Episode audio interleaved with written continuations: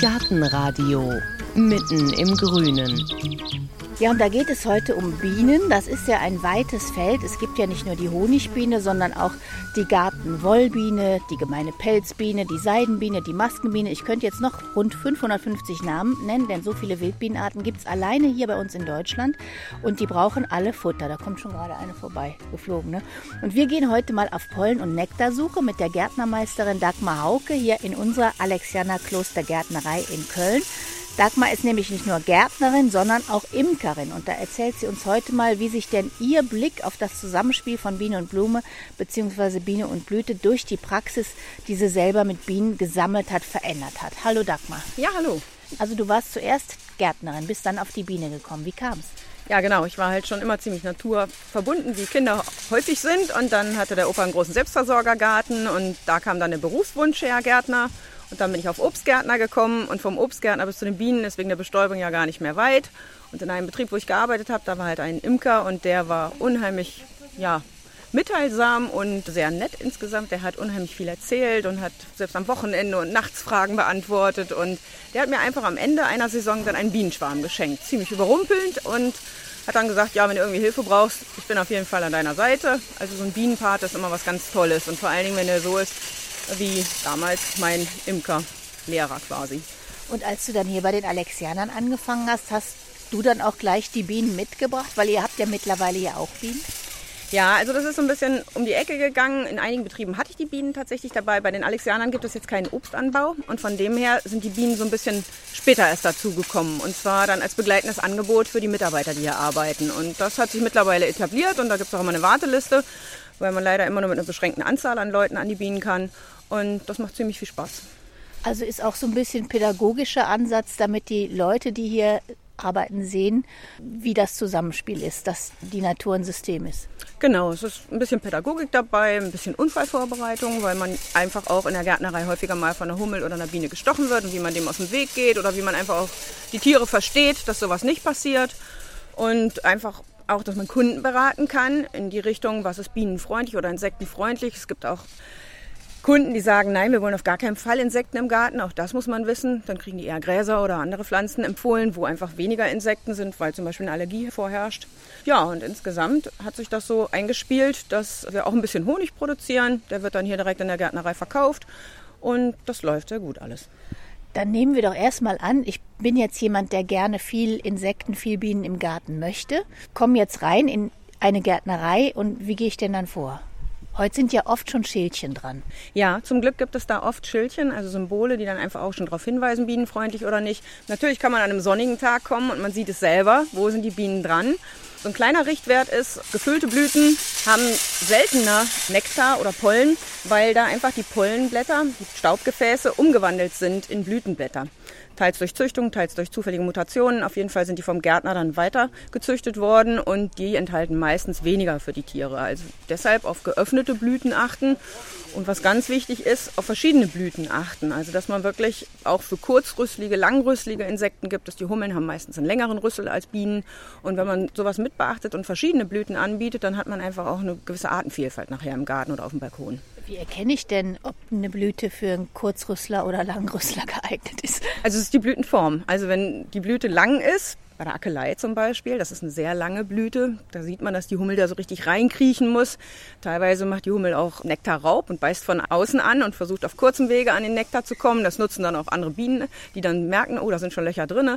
Aber ähm, grundsätzlich geht es immer um die, die Blütenform. Wenn es eine lange Blüte ist, die einen langen Rüssel erfordert, ist das eher was für Hummeln. Und wenn das eher kurzrüsselig ist oder sogar wie bei den Doldenblütern eine ganz flache Blüte, dann gehen da sogar Wespen ran oder andere kleinere Wildbienenarten.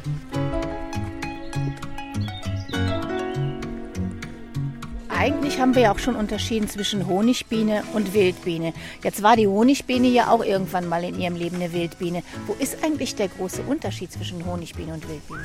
Also es gibt über 500 Arten, wie schon in der Anmoderation gesagt, von Wildbienen.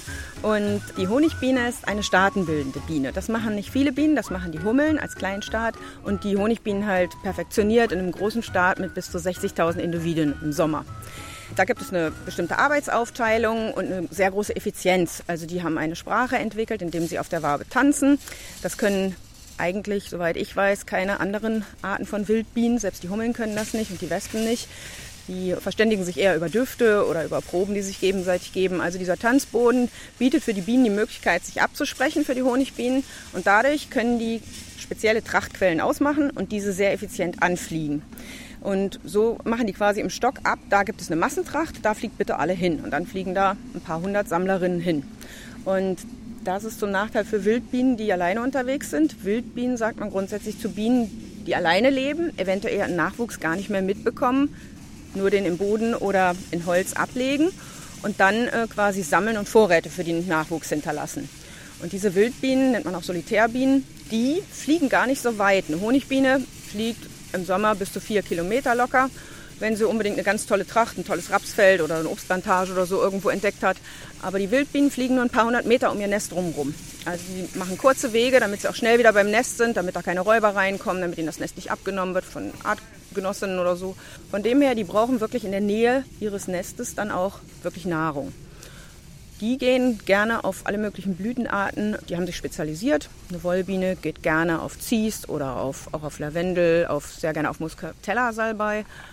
Und dann gibt es ganz toll spezialisierte. Es gibt äh, Glockenblumen-spezifische Wildbienen. Es gibt Wildbienen, die nur auf die Zaunrübe gehen. Also es gibt ganz tolle Spezialisten und es gibt Generalisten, die auf mehrere Blütenarten gehen.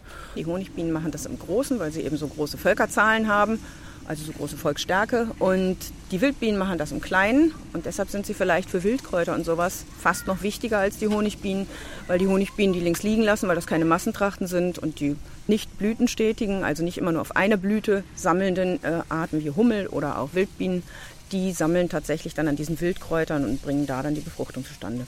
Gibt es denn eigentlich bei uns in Deutschland noch Honigbienen in freier Wildbahn? Wenig. Also es gibt immer wieder Schwärme, die quasi den Imkern davonfliegen und dann irgendwo sich einnisten. Es gibt seit den 70er Jahren einen Parasit, die Varroa-Milbe in Deutschland und deshalb ist es ganz schwierig, dass diese Bienenpopulationen länger bestehen. Da gibt es dann auch Versuche in, in, Wäldern. Also ursprünglich war die Biene mal ein Waldtier und ist dann quasi so ein bisschen domestiziert worden und mit nach Hause genommen worden in speziellen Beuten vom Imker. Ja, und da gibt es tatsächlich Ideen, dass wenn im Wald eine Population sich selber aufrechterhalten könnte, sie sich ja quasi auch selektieren würde, eben gegen diese Milbe, eine Resistenz. Aber das funktioniert erstens nicht von einer Generation auf die nächste. Das braucht viele, viele Anläufe. Und außerdem gibt es bei uns nicht mehr so große Waldgebiete, dass das wirklich funktionieren würde, dass die Biene wirklich wieder ein Wildtier werden würde, denke ich. Aber wie gesagt, da sind wir noch in so einem Prozess und die Hoffnung ist sowieso da, dass auf züchterischen Wege vielleicht auch eine Varroa-Toleranz kommt und dann brauchen die Imker einfach viel weniger an den Bienen gegen diese Milbe tun. Das eine haben wir jetzt schon gesagt, das ist halt schön, wenn ich Beete anlege, die möglichst äh, bunt sind, mit verschiedenen Blüten, mit verschiedenen Blühphasen. Und dann kann ich ja auch zum Beispiel Blühstreifen irgendwo auch machen, so kleine Wiesen machen ja viele, habt ihr auch, gehen wir mal hin.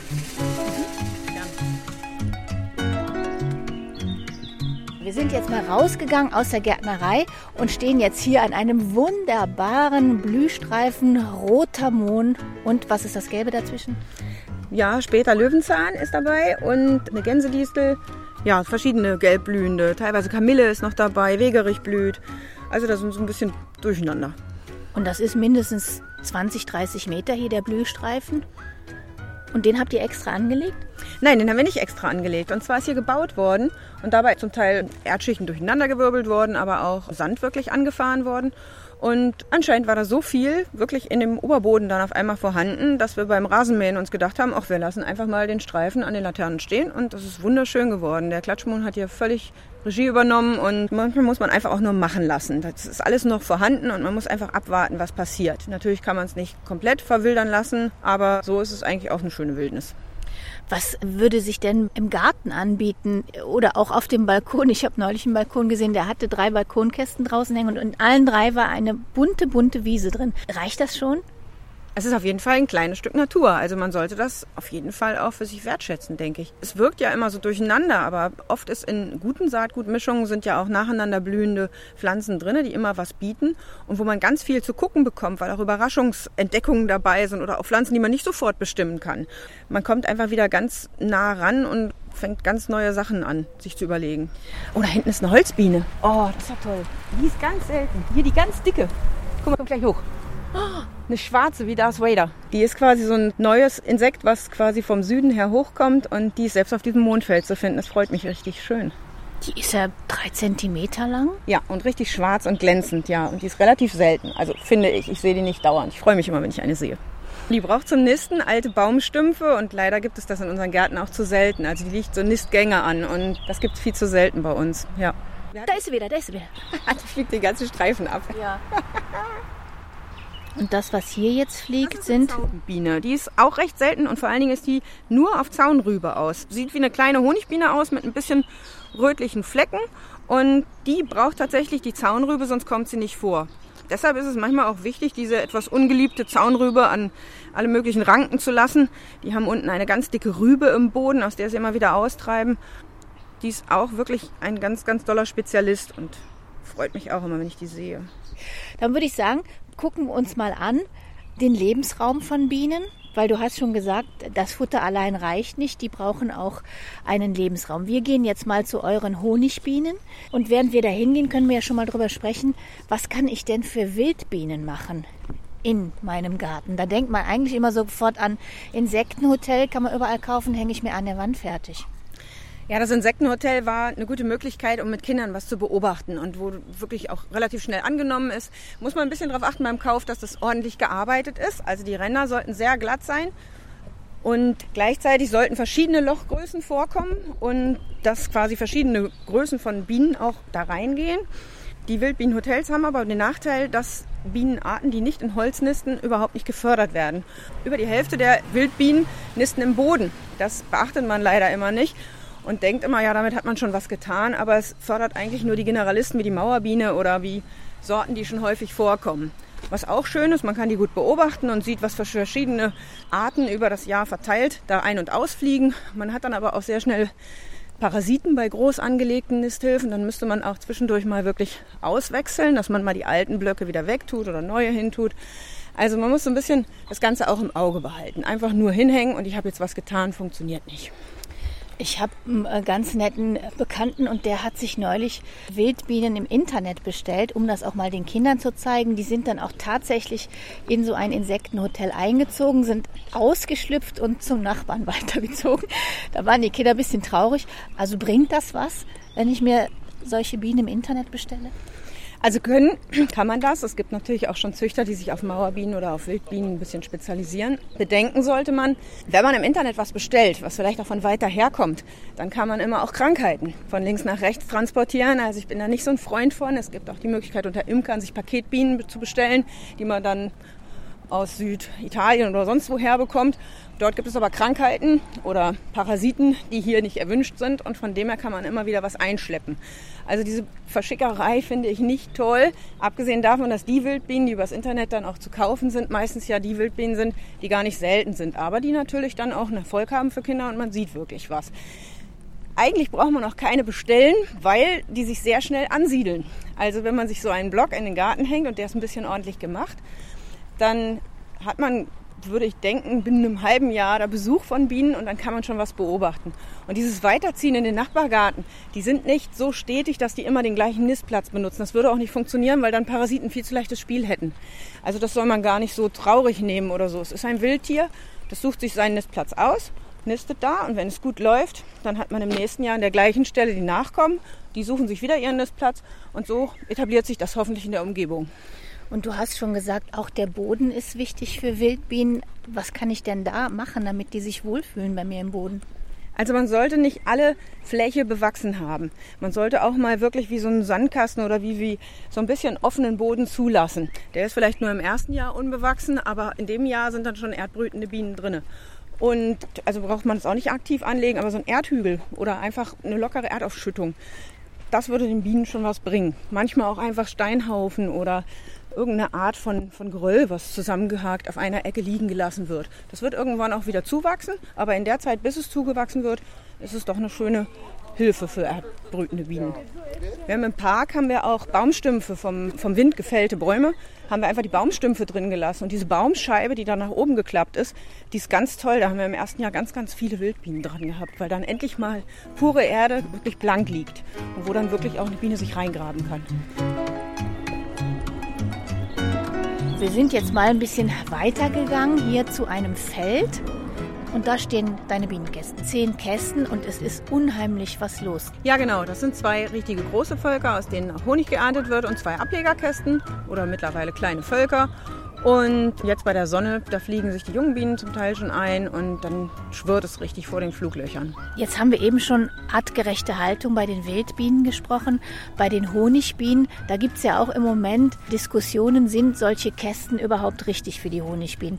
Weil, sagen jetzt einige, da sind halt Ecken drin in den Kästen, da ist es kalt, da schimmelt's und man könnte die doch viel besser in so runden Baumstämmen, wo sie eigentlich ja auch natürlicherweise drin leben würden, halten. Wie hältst du das?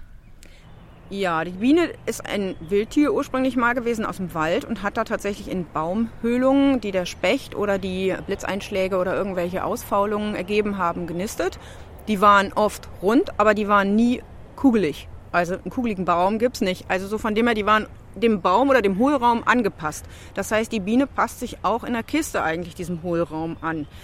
Diese Bienenkugel an sich als natur- oder wesensgemäß zu sehen, finde ich in Ordnung, weil man im Winter weiß, die Bienen ziehen sich zu einer Kugel zusammen. Die Kugel hat die geringste Oberfläche und geht am besten zu beheizen, also die Wärme zu halten. Das ist schon physikalisch gut.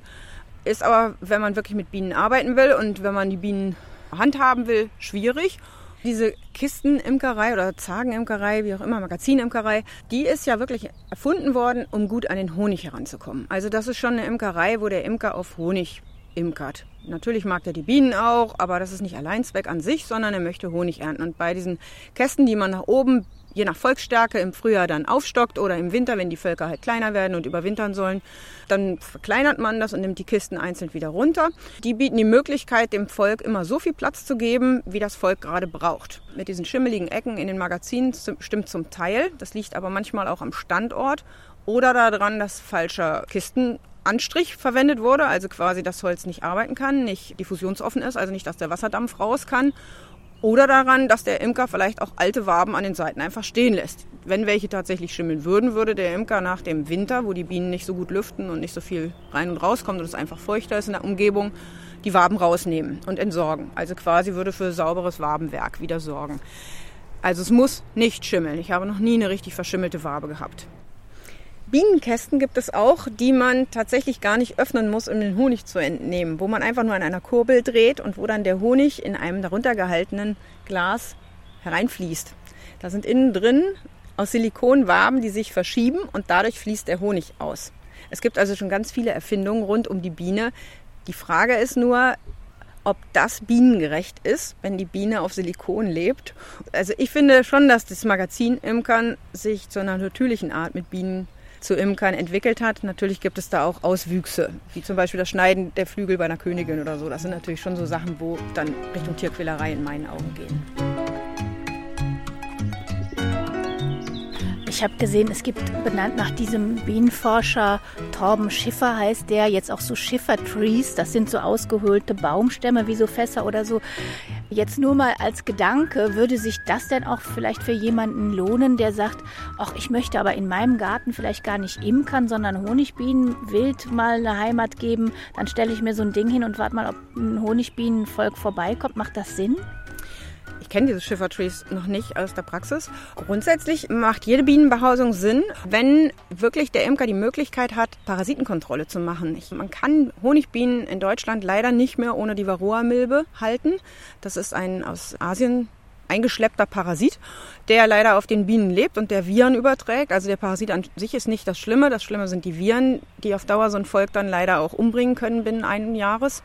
Und wenn man diese Parasiten nicht unter Kontrolle kriegt, also wenn man die nicht quasi beobachtet hat, das Volk, viele, muss ich was dagegen tun oder nicht, dann ist es eine Tierquälerei, die Tiere nachher da drin eingehen zu lassen in meinen Augen.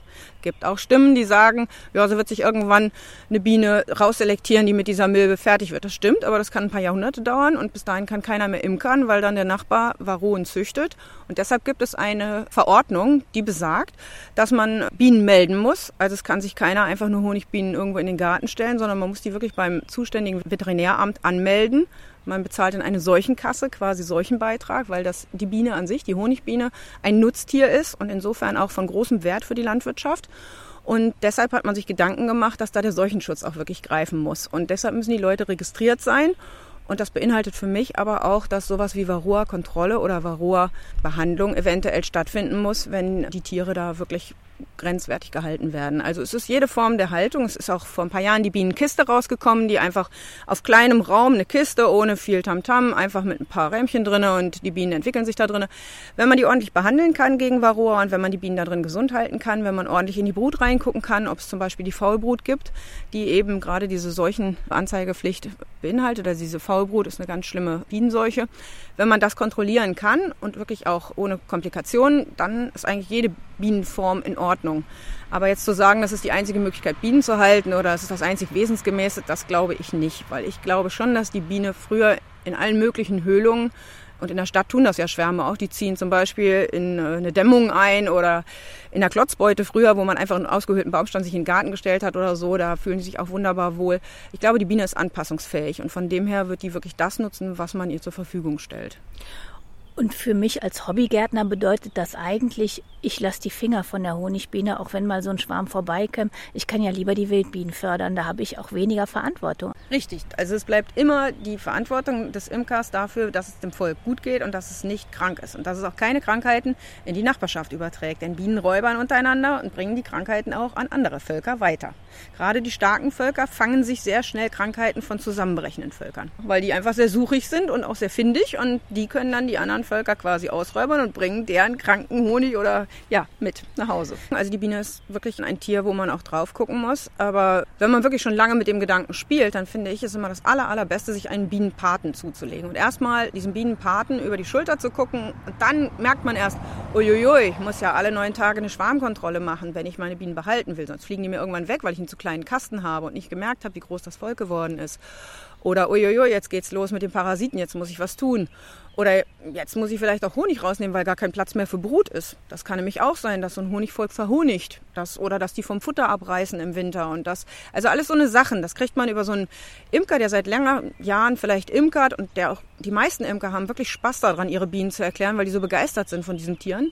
Dass man dem über die Schulter guckt und der einem dann vielleicht auch irgendwann grünes Licht gibt und sagt, ich halte dich jetzt für so weit, du versuchst das jetzt. Und dann kannst du mich bei allem anrufen.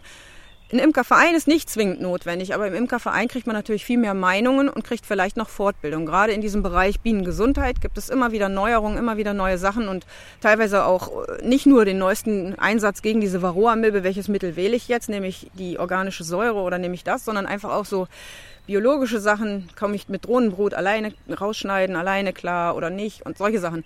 Also einfach Neuerungen, die werden über solche Fortbildungen in Bienenvereinen einfach ja, an den Mann gebracht oder an die Frau gebracht. Und das ist das Schöne, dass, dass man da einfach ins Gespräch kommt. Du hast gesagt, Imker reden gerne über ihre Bienen. Was hast du denn für ein Bienenvolk? Sanft und fleißig oder wie? Ja, also Grundsätzlich sind natürlich immer die eigenen Bienen die besten und der Honig ist immer der allerleckerste. Aber ähm, ja, ich habe tatsächlich versucht, hier Bienen hinzustellen, die sanftmütig sind. Also weniger der Ertrag als eher die Sanftmut finde ich wichtig. Gerade in der Stadt oder wenn man mal mit Kindern oder auch mit Menschen die sowieso schon schlechte Vorerfahrungen mit Bienen gemacht haben oder die vorsichtig sind, an rangehen will, dann braucht man Bienen, die sanft sind, die einem nicht direkt entgegenkommen oder einem hinterherfliegen. Ich habe keine Reinzuchtbienen, also von dem her, ich habe standbegattete Bienen. Das heißt, die sammeln sich hier, alle möglichen Rassen, die hier in der Umgebung gehalten werden, die kreuzen sich in meine Bienen ein, aber ich achte auf Sanftmut. Das ist mir das Allerwichtigste. Aber wie machst du das dann? Also du erkennst die Sanftmütigen, die dürfen sich dann weiter vermehren. Genau, also die Sanftmut wird über die eine Königin, die in einem Volk drin ist, quasi weitergegeben. Und wenn die Königin weitergegeben hat, dass sie stichig sind oder dass sie unruhig sind, die Bienen, oder sogar wirklich gefährlich, wenn man die Kiste aufmacht und sie einem wirklich entgegenfliegen direkt, dann würde ich die Königin austauschen. Also ich würde nicht das Volk abtöten, das würde man nur bei Krankheitsfall machen, aber man würde versuchen, die Königin auszutauschen gegen eine, die aus dem Erbgut heraus sanfteres mitbringt. Und wie nah können wir da jetzt rangehen? Ganz nah. Die sind so sanft, wir mähen auch mit dem Freischneider in kurzen Hosen da dran. Also das funktioniert. Würde ich nicht bei jedem Bienenvolk empfehlen, aber bei diesen Bienen würde ich mir das Na, zutrauen. Komm, wir gehen mal hin. Mir hat mal einer gesagt, wenn man Bienen im Garten hat, dann ist ganz wichtig, dass man denen nicht die Flugbahn Richtung Kasten versperrt. Richtig, das ist wie so die, die Eingangsstraße oder das Eingangsportal. Und wenn man davor steht, dann staut es sich hinter einem. Und ja, die Bienen sind jetzt nicht die besten Flieger, wenn sie stark beladen zurückkommen und dann landen sie schon mal auf einem und verheddern sich in den langen Haaren oder in irgendwelcher Falte oder so. Dann ist das gar nicht absichtlich, dass nochmal ein Stich kommen könnte, sondern das ist dann eher so, so ein Verzweiflungsding, wenn einfach zu lange die Zufahrt versperrt ist. Ich halte mal kurz mein Mikro rein. Das summt schon ordentlich hier. Wie viele Bienen sind das ungefähr? Also in den großen Kisten, wo dann auch vier Magazine übereinander stehen, da sind das bestimmt 50.000 bis 60.000. Und in den kleinen Völkern baut sich das erst gerade auf. Da sind das dann 2.000, 3.000 vielleicht. Die Jetzt hast du hier so eine tote Biene auf der Hand? Genau. Und diese tote Biene zeigt deutlich, dass der Hinterleib verkürzt ist und dass die Flügel leider nur als Stümmelchen vorhanden sind. Das ist so ein typischer Varroa-Schaden. Und zwar so die Varroa-Milbe geht in die Brut von den Bienen und wenn die sich verpuppt oder dann saugt sie an diesen äh, Bienenlarven und gibt aber leider auch Viren, die in ihr selber drin sind, an die Biene weiter. Und das ist dieser Flügeldeformationsvirus. Also dass quasi die Flügel nicht richtig ausgebildet werden. Und dann schlüpft nachher eine Biene, die aber quasi ja, verstümmelt ist, also die keine Flügel hat und die insgesamt verkürzt ist und auch eine kürzere Lebensdauer hat. Und die Bienen haben quasi diese jungen Biene dann rausgeschmissen, weil die ihnen krank vorkam. Und die Bienen haben einen Mechanismus, sich selbst zu reinigen, indem sie alles, was krank ist oder was auch krank zu werden droht, selber wegfliegt. Und so ist diese Biene dann auf dem Flugbrett gelandet und ist nach draußen geschafft worden. Und da steht eine auf dem Flugbrett schon eine ganze Weile und ist am Wackeln. Was macht die? Die hat quasi die Flugmuskulatur ausgekoppelt und da es schon so warm ist, fächelt die neue Luft. Also quasi die kann ausgekoppelt ihre Flugmuskulatur mehrere tausend Mal in der Sekunde vor und zurück schwingen und ist dadurch Ventilator für das Volk. Also die bringt neue Luft in den Stock.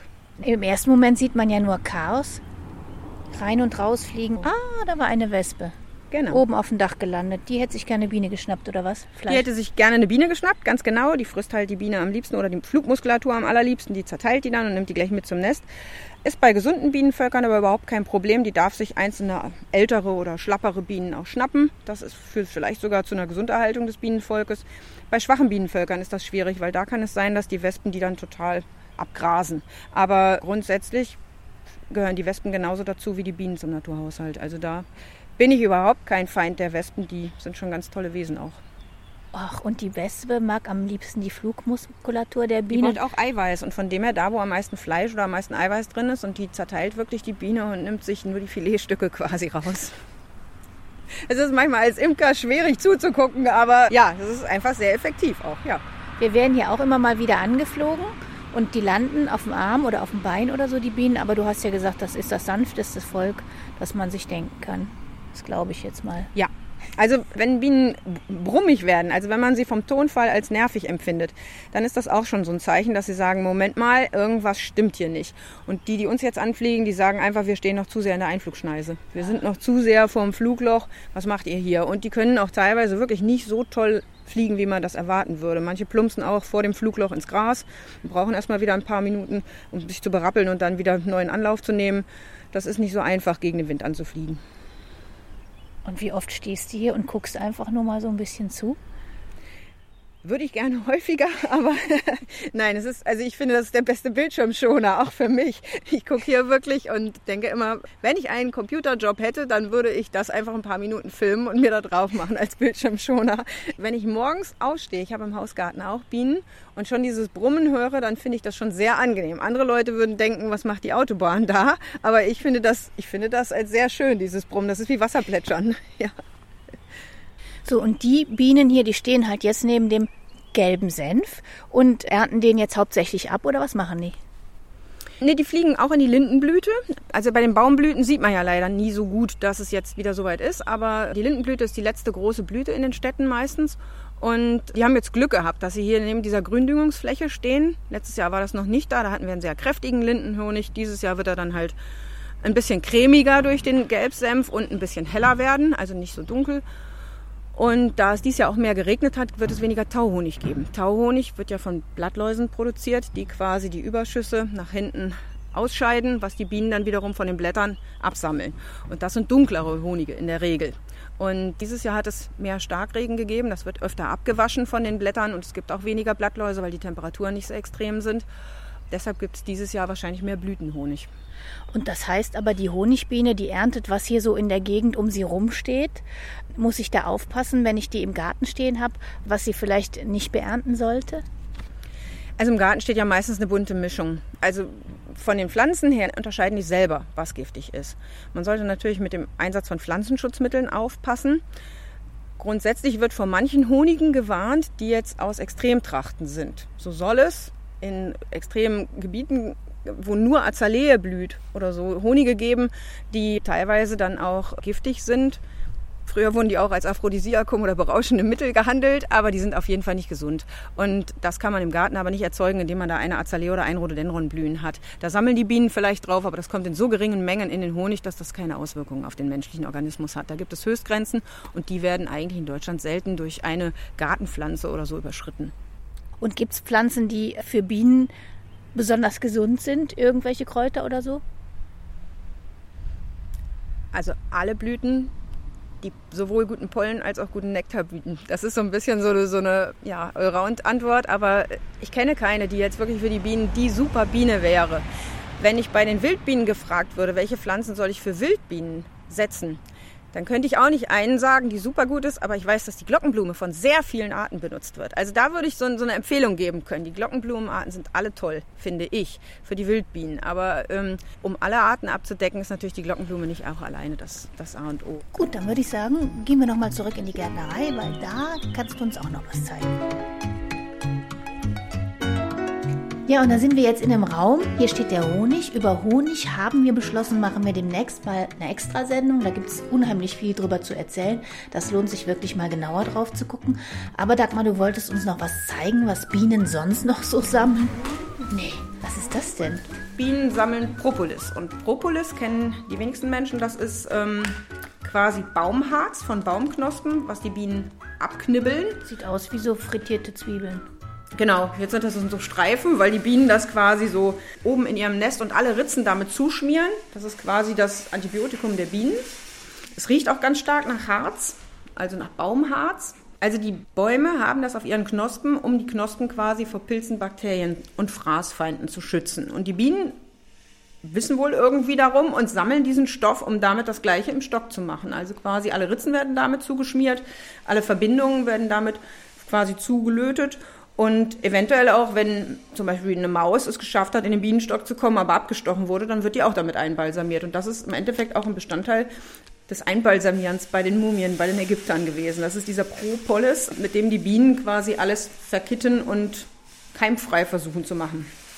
Wird verwandt in der Zahnpflege oder in manchen Mundwässern und kann tatsächlich auch vom Menschen in Alkohol gelöst dann die Stoffe nützlich verwendet werden. Und das hast du jetzt aus einem Stock rausgenommen, weil also ich habe es rausgenommen, einerseits, weil ich es für die Hausapotheke selber benutze. Ich werde das auch verarbeiten zu Propolis-Tropfen und dann auf kleinere Wunden oder äh, mein Sohn nimmt das auch gerne gegen unreine Haut zu verwenden. Aber ich habe es auch rausgenommen, weil die Bienen damit wirklich teilweise die ganzen Oberträger dermaßen voll kleben, dass es einen stört und dass man wirklich dann auch sehr schwer, wenn das erkaltet, also wenn es warm ist, dann kann man es kneten, aber wenn es erkaltet, dann ist es wirklich fest wie ein Kleber.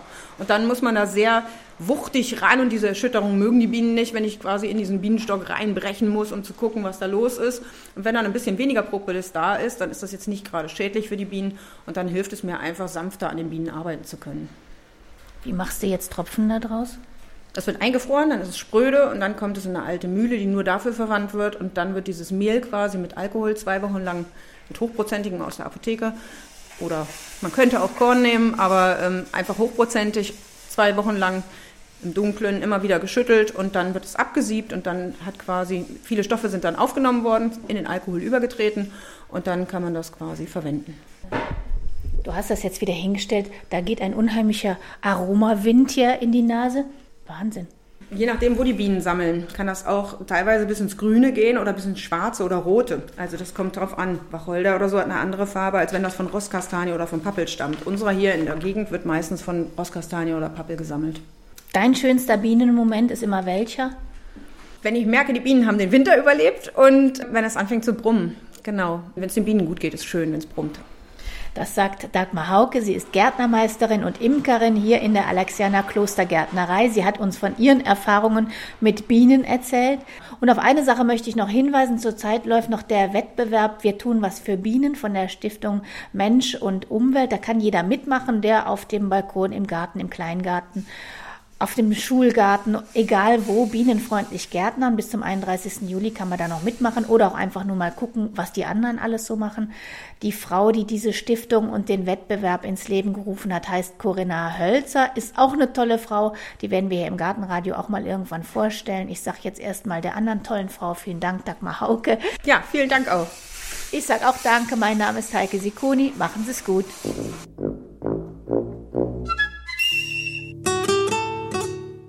Gartenradio Gezwitscher.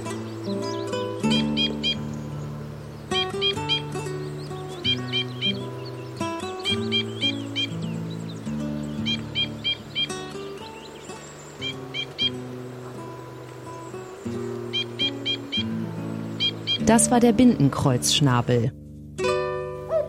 Gartenradio Ausblick.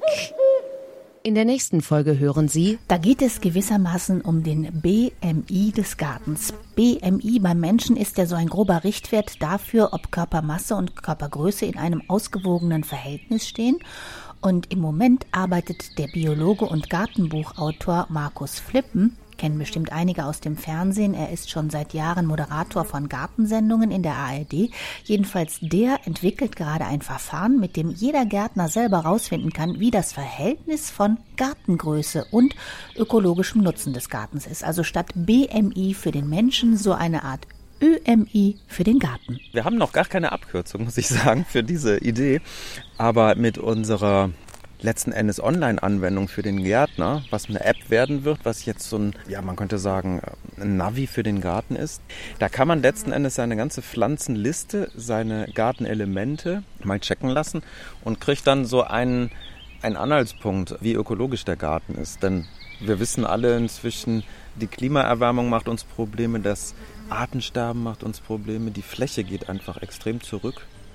Und ja, da ist mir aufgefallen, so als irgendwie Biologie und Gartenkommunikator in all den Jahren, wo ich jetzt sowas mache, dass es eigentlich wichtig wäre, alle Gärtner zu vernetzen.